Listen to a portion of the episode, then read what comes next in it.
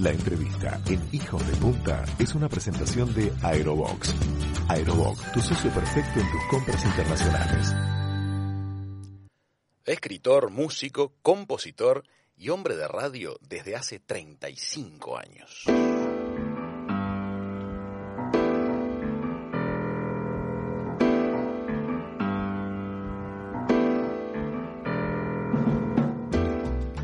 Sus libros y programas de radio nos desafían a imaginar, soñar, reír y emocionarnos.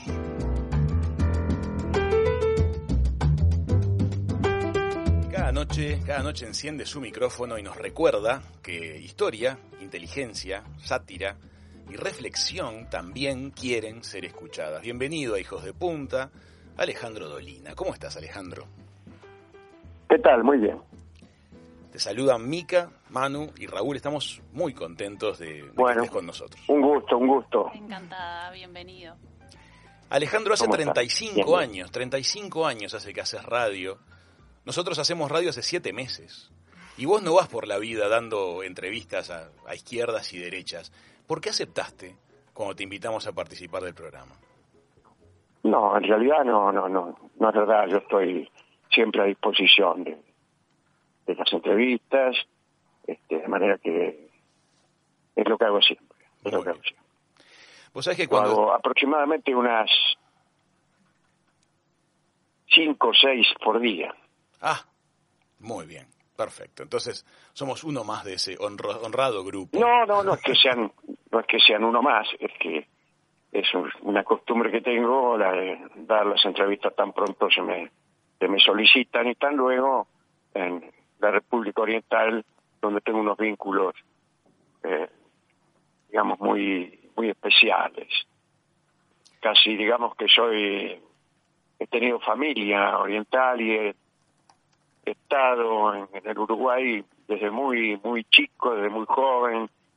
Tuve la suerte de conocer casi todas sus ciudades y sus pueblos y entonces me siento muy cómodo tanto cuando voy como cuando dialogo con gente del. Sabes que uno de los nombres que habíamos estado barajando para este programa era Venderemos cara a la derrota. Que como que era un grito de, de los que se saben eh, que están de frente a una adversidad, pero que están dispuestos a, a dejar la piel. Eh, el nombre del tuyo dispara muchas cosas. ¿Qué es más terrible, la, la venganza o la derrota? Y la derrota es peligrosa cuando no se acepta. A mí me parece que muchas veces no aceptar la derrota constituye un peligro, un verdadero peligro. Y la- el continuar con, con guerras y el llevar a la muerte muchas personas cuando no hay ninguna posibilidad de la derrota no, no es un gesto de heroísmo, sino de locura. ¿no? Y, y en, en la democracia, cuando no se aceptan las derrotas, eh, es, también peligrosísimo. Peligrosísimo para la democracia. La democracia consiste en que todos acepten lo que las reglas han establecido. Y elegimos a nuestros gobernantes por comicio y luego los que han perdido no aceptan este resultado, bueno, estamos estamos en problemas, estamos en problemas. Pero este, ahí está el heroísmo y se generan las confusiones. Ser derrotado no está mal, eh, después de todo uno en este mundo estaría en muy buenas compañías. Este es un, un mundo donde evidentemente los, los más poderosos, los que deciden su destino, no son precisamente eh, personas muy admirables. Con un con mundo difícil, ¿no? Un mundo difícil, regido por, por los poderes del dinero, la especulación, la violencia, etcétera. De manera que por ahí formar parte de las filas de, de derrotados no, no está tan mal. Y la venganza es una cosa horrible. La venganza es- no tiene sentido. No tiene sentido porque uno solo puede cobrarse venganza eh, cuando está en una situación de poder favorable. Y ahí es cuando ya uno no tiene ganas de vengarse. ¿Para qué? Cuando debiera. O sea que es una institución un poco inútil. Exactamente. Em, hay como un clima de, odio, a veces, no sé si la palabra es odio, hay un clima de enfrentamiento en Argentina que em, hay veces en las cuales uno se pregunta acerca de, la viabilidad futura, porque siempre hay como una respuesta dura para, para el mensaje que sea. ¿Cómo, ¿Cómo te imaginas que se puedan tender puentes para volver a equilibrar esa situación y que se entienda que, que, no todo está mal de lo que el otro dice? No, es, es una situación casi fundacional en la Argentina, la del odio. En Argentina han existido dos bandos, como también existían en, en el Uruguay, ¿no? Nuestras patrias. Sí, sí, fundadas sobre dos maneras de verlo, dos maneras de ver la cosa, y esas maneras, que son sustantivas, se han ido adjetivando a lo largo de la historia. Y entonces, los que eran unitarios y federales pasaron a ser radicales y peronistas, o radicales y conservadores primero. Todo esto, eh, quién sabe, la pregunta que vos haces, si se puede terminar con esto. El general San Martín creía que no. Que no se creía que no era posible finalizar con el enfrentamiento hasta que uno de los dos bandos prevaleciera para sí. Una versión pesimista. El pobre San Martín tenía todo el derecho a ser pesimista con, con las cosas que le habían pasado en su vida. Pero Alejandro, em, una cosa es esos odios irreconciliables que a veces tienen una base religiosa, este, y que de alguna manera se da cuenta que no tienen solución. Pero en Argentina también resulta que terminan todos comiendo asado y todos hinchando por la selección. En principio hay, hay mucha cosa que los une, no están en ese nivel de, de enfrentamiento. Mm, es verdad, es verdad. Eh, pero también es verdad que esos enfrentamientos que no parecen dramáticos, si se los deja crecer, se dramatizan. Eh, recuerde usted lo que lo que pasaba eh, en, en, la región del Asia Menor, en Palestina. Allá a principios del siglo XX empezaron a llegar contingentes judíos que se establecían allí, eh, gobernaban los ingleses en aquel tiempo, y mal que mal, mal que mal había una convivencia, ¿sabe? Y, pero ¿qué pasó? Los, los conflictos que había, que no parecían tan, tan tremendos, fueron creciendo. Dicen por ahí eh, sucesiones de ofensas de, de tono creciente. Y entonces llega un momento en que no se puede volver atrás, como, como la historia de Romeo y Julieta. No la historia de Romeo y Julieta, sino de la familia, eh, Montescos y Capuleto. Sí. Ofensas de tono creciente. Y entonces lo que era un enfrentamiento, resulta que se convierte en un odio irreconciliable. Yo creo que la Argentina juega con fuego. Juega con fuego. Si, se deja crecer el odio, podemos llegar a situaciones de no retorno. Yo creo que la respuesta es, obviamente, la templanza, pero a veces da la sensación de que no pueda tan fácil alcanzarla. En todo caso, como decía al principio, eh, bastaría con cumplir las reglas. Bueno, esto es fácil de decir y en, el mundo uno ve que es difícil de lograr. Alejandro, me interesa mucho tu opinión sobre, sobre este tema y a raíz de lo que estás justamente diciendo vos. Hay una valoración muy fuerte, me parece que actualmente campea, es como que está muy desarrollada, una valoración de, de la honestidad brutal. Fulano te dice las cosas como son fulano te dice todo lo que piensa. ¿No te parece que entre esa honestidad brutal y, y como la crueldad hay un borde demasiado cercano? Para algo se inventaron también las formas. Yo creo eso, creo eso, sí. Creo eso. El, cuidado del otro es indispensable. Es indispensable. Y, hay ciertos momentos en que la verdad puede ser dañina. La verdad puede ser dañina. ¿Qué necesidad tiene uno de andar eh, diciéndole, digo, por poner un ejemplo, eh, baladí, eh, decirle a alguien que, che, qué feo que sos? Claro. Eso Es, eso es, honesto, pero, pero es horrible, lastima. innecesario. Totalmente. Así que creo que... Hola, hola. Sí, sí, sí. Sí, decime, te interrumpí. No, para nada, te estaba, estabas desarrollando esa idea. Sí, el dolor de, de la honestidad. Sí, sí que, por ahí la brutalidad, eh, si se combina con la honestidad, puede ser un cóctel funesto. ¿Sabes Lo que no quiere decir que uno tenga que ser perpetuamente deshonesto, manipulador y mentiroso. Sino que en principio está la piedad, ¿no? Claro, y la poesía. El amor, el, respeto a la condición humana.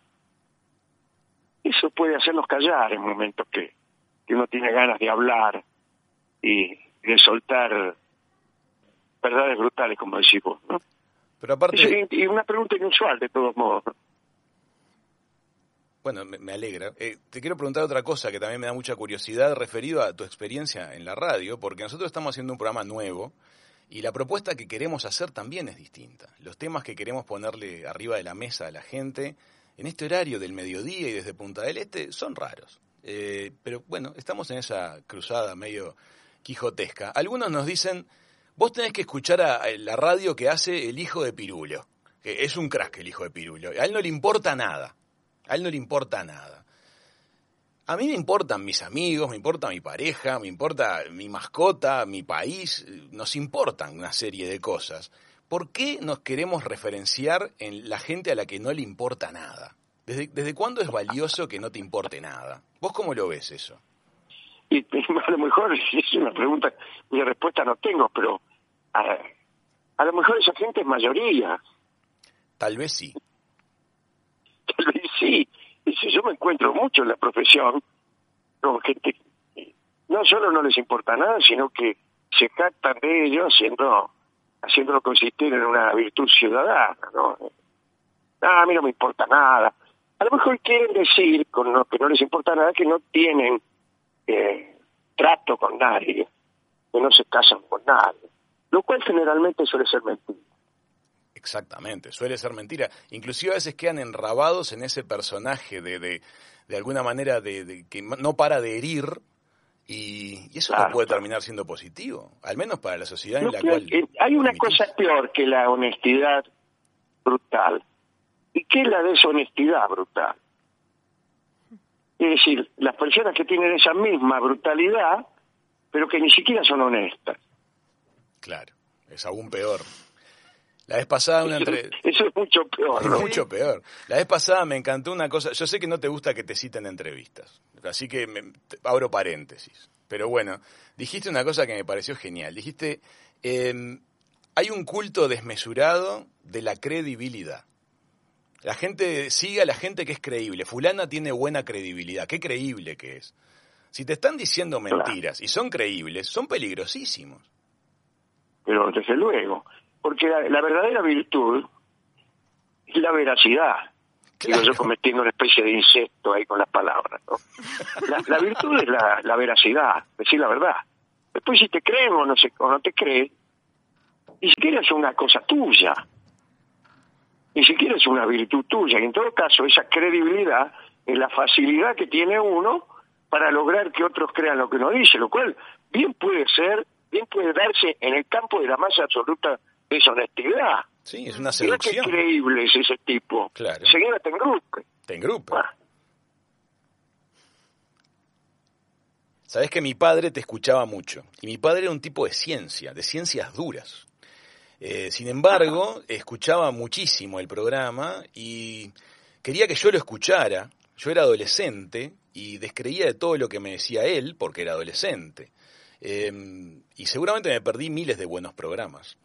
Eh, la vez pasada comentaste que ahora a vos te, te, dan curiosidad las ciencias duras. Eso me, resultó fascinante.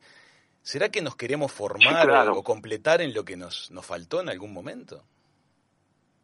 Sí, sí, puede ser. Yo, creo que he sido un estudiante equivocado todo el tiempo. A ver.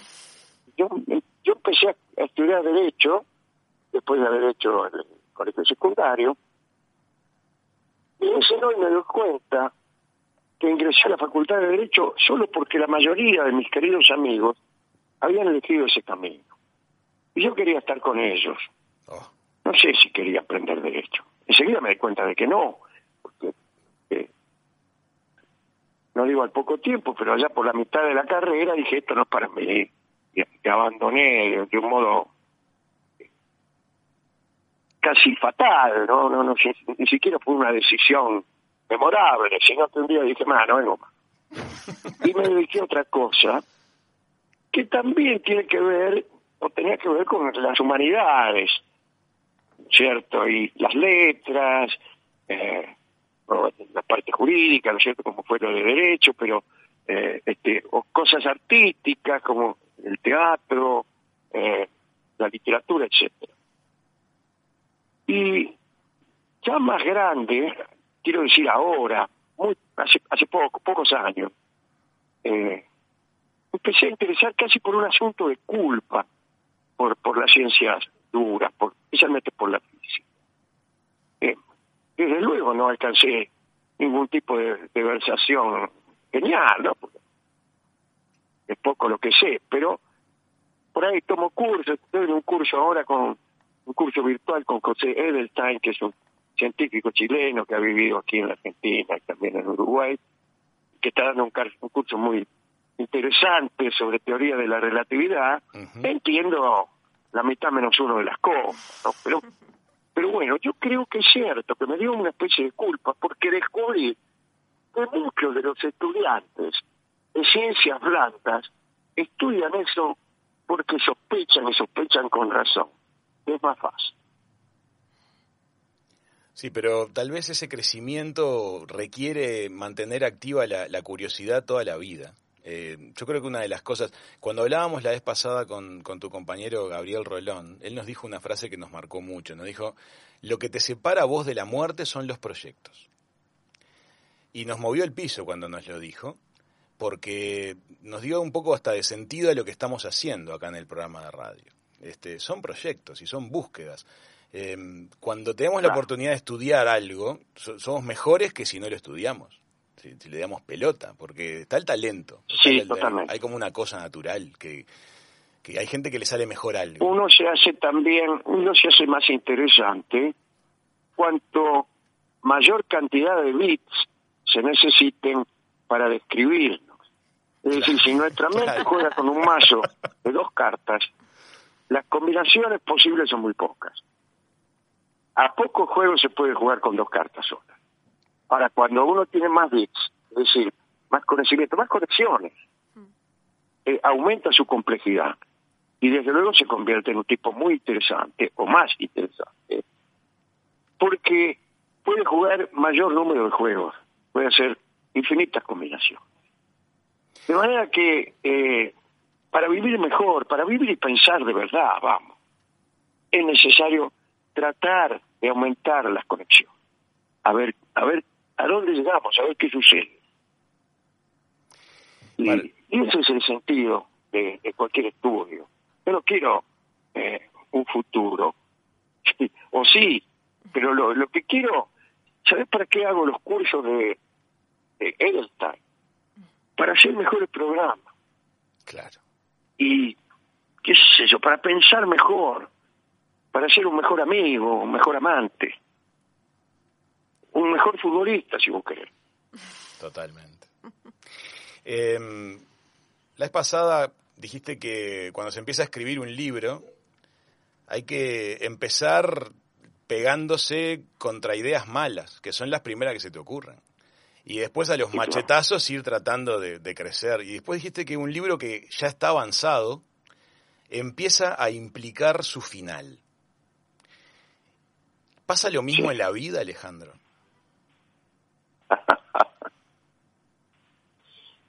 a veces sí, a veces sí. A veces sí. uno no sabe quién es, ¿no? Yo, la tentación es que ahora yo te conteste diciendo, a mí me sucedió tal cosa, me han sucedido tantas cosas que sirven para explicar cualquier doctrina. Pero, evidentemente, eso, equivocarse uno y, remendarlo, no es una metodología tan mala porque eh, lo peor que uno puede hacer es no, no actuar no hacer nada, no empezar a escribir, poner. Por a uno no se le ocurre ninguna idea y no empieza a escribir. o a componer Uno una no canción. tiene, o uno por ahí no tiene vocaciones evidentes, entonces no hace nada. Hasta que llega al final de la vida y, uno no empezó el libro, no se dejó llamar por, por ninguna vocación y está ahí con esa especie de, frustración de lo que pudo haber sido. Esa, esa melancolía indeseable. Alejandro, ustedes para salir al aire con la venganza será terrible, que hay momentos en los cuales el nivel de- de ocurrencia de la mesa nos deja deslumbrados a todos. ¿Qué volumen de producción meten atrás? ¿Lo trabajan mucho, se reúnen, hay varias horas de reunión o es un ejercicio de, de No, improvisación? y no, no, tal? no tenemos nada en absoluto. Nada en absoluto. El- no, No salen ni con una guía. A veces, a veces decíamos que este programa lo hacemos en 10 minutos y 50 años. Es- Claro.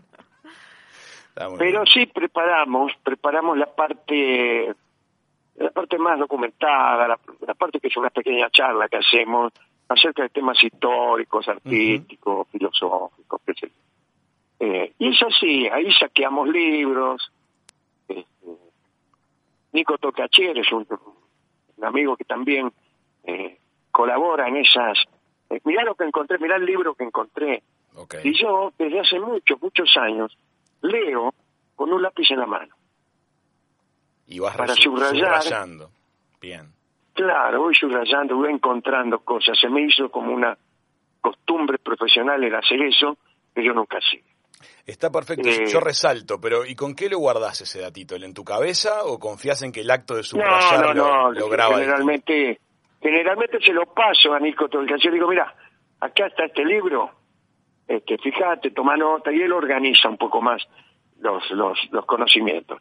Pero en las otras, en los otros sectores del programa, que son más o menos las tres cuartas partes, Sí, ahí no no no tomamos nada por ahí eh, miramos revistas ahora miramos eh, o tomamos notas de consejos que se dan en internet.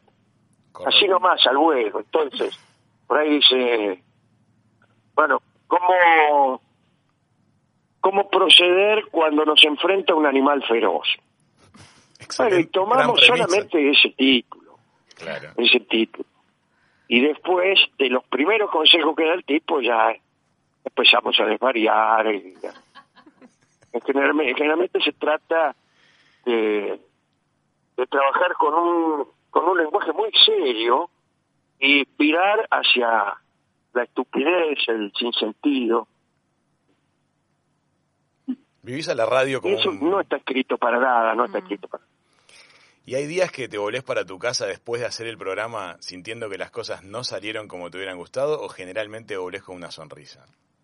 Eh, no, no, no, hay días que no. En general lo sacamos adelante, a veces, a veces con, con- cuando los dioses están de nuestro lado, porque se nos ocurren algunas cosas que nos hacen reír, incluso a nosotros. Pero muchas veces lo sacamos adelante con experiencia y profesionalismo, lo cual no, no siempre son, eh, son cosas admirables, ¿no? A veces el profesionalismo es una, una mediocridad eh, aceptable con la que uno se conforma. Otra Bueno, esa especie de resignación que se llama profesionalismo a veces nos salva. A veces no se te ocurre ninguna idea y volvés a alguna que ya hiciste, cambiándole algunas cosas. O hay, digamos, como, como redes, como las redes que usan los equilibristas, y sabemos que allí estamos en terreno seguro. Pero, pero lo que buscamos es otra cosa, ¿no? Buscamos el, la emoción de ingresar en territorios ajenos y prohibidos. Meternos donde nadie nos llama, es, eso es lo que nos gusta. Cuando estamos demasiado cómodos, entonces ya, ya no nos gusta tanto. ¿Sabes qué otra cosa que a veces nos han, nos han comentado, que te decía, de los que te dicen, esos refutadores que te, que te dicen, tenés que escuchar al hijo de Pirulo que, que hace lo que se le canta? También nos dicen, ¿y quiénes de ustedes estudiaron comunicación? Eh, ninguno. ¿Y qué estudiaron? Otras cosas. por eso podemos llegar a comunicar algo. Eh, es algo que nos da una inmediata respuesta. Pero hay una realidad también, ciertos entrenamientos te preparan para tener porcentajes de acierto altos, como, como los profesionales. Sí, naturalmente. De cualquier área. Yo estoy a favor de cualquier clase de adiestramiento. El, adiestramiento en dificultades eh, de orden creciente, mm. esa, es, esa es la educación. Claro, un rescatista de montaña es un, es un alpinista educado. Desde luego, desde luego. Yo, tenía yo conocí un director de cine que decía siempre, decía siempre, quiero decir, lo decía en las entrevistas, es decir, estaba más o menos orgulloso de eso. Y yo que no veía mucho cine porque tenía miedo de que los, las películas de los, de los otros directores vinieran a, a contaminarlo, a sacarlo de su pureza. Bueno, fantástico. Eh, es una apología del analfabetismo, porque sería preferible no aprender a leer para que otros escritores no vengan a contaminar. Bueno, Nuestra capacidad oral. señor. Mire si me convierto en un Borges, decía. qué, qué, horrible sería. No nos va a entender nadie si nos volvemos Qué espantoso. tranquilo, la gana de decir. Está media sobrevalorada la, la Universidad de la Calle, ¿no? Uy, qué horrible. ¿Sabes las cosas que se aprenden en la calle? Y se aprende, se aprende a robar, se aprende violencia, no, no se aprende nada bueno en la calle. Le digo yo que estaba en la calle mucho. Claro, se aprende a cruzar la calle. Si quiere, si quiere hacer una, una cosa más bien ficcional, de la solidaridad que reina entre las personas eh, marginadas, ¿sabe qué? No es verdad. No es verdad. Hoy en día la, la marginalidad es, un castigo tan tremendo que hasta se pierde el corazón.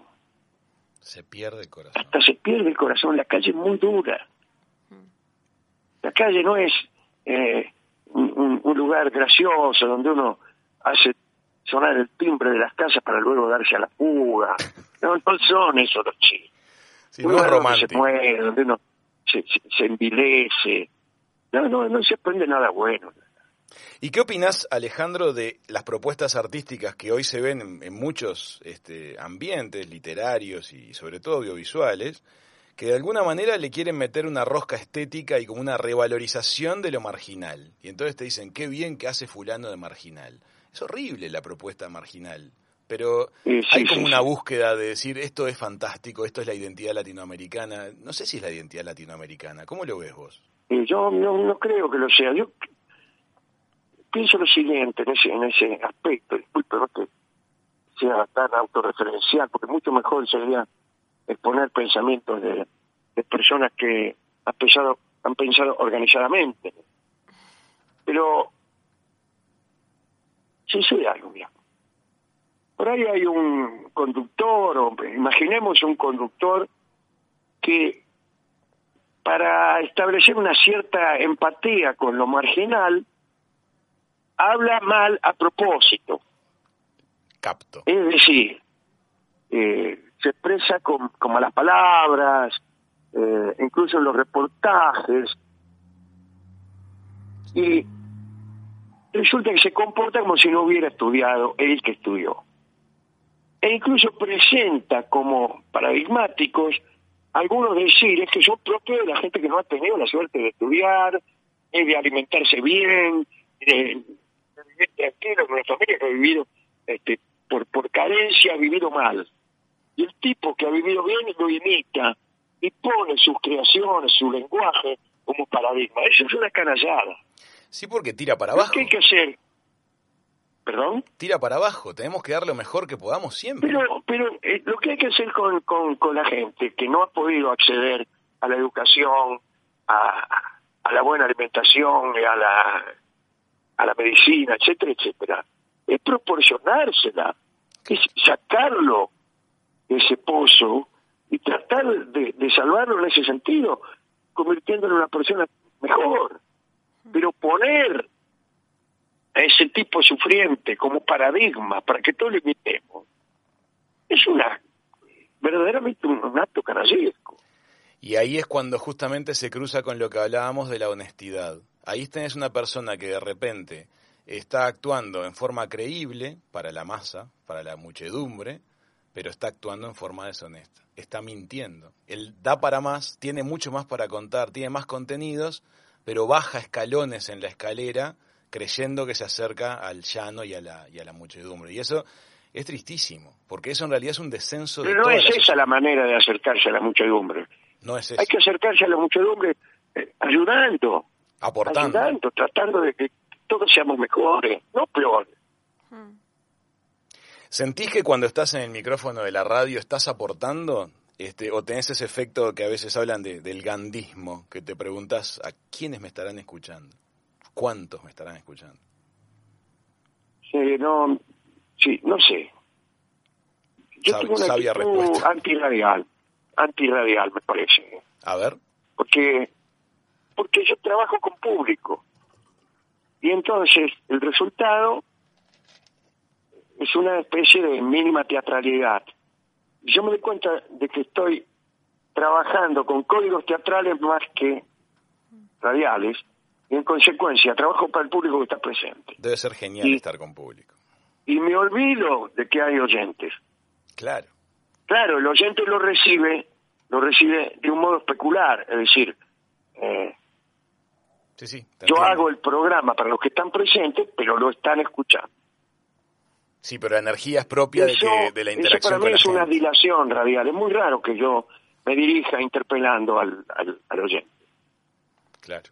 Pero tenés la mirada de la gente adelante, las caras, las risas, la, la Claro, sí, sí, sí.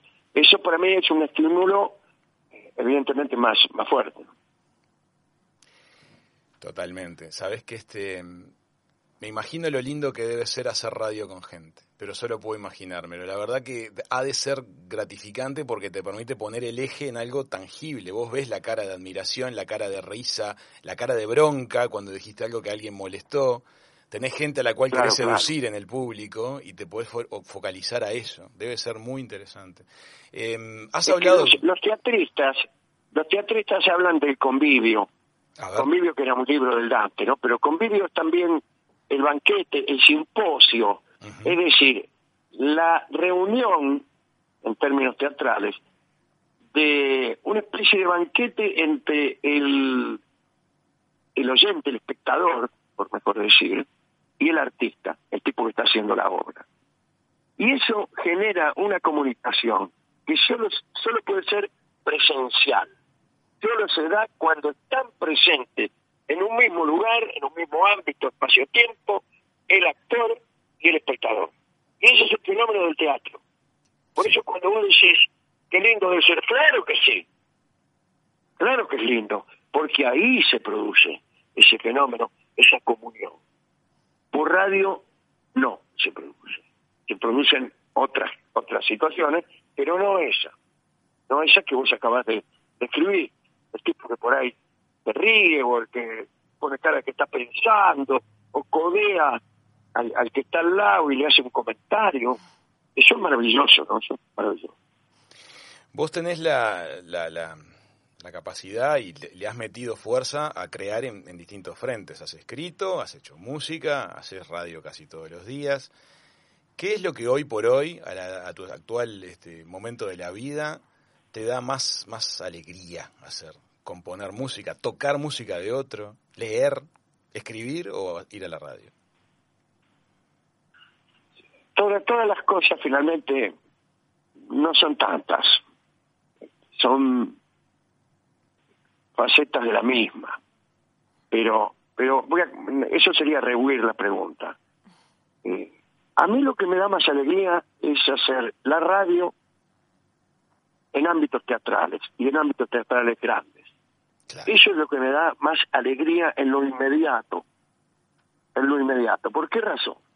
Porque eh, es una actividad amistosa, es una actividad eh, fácil, lo voy a decir, fácil. Fácil comparada con otras. Cuando yo estoy eh, escribiendo, estoy sentado en la más absoluta soledad, desamparado, porque me parece que lo que estoy escribiendo no sirve para nada.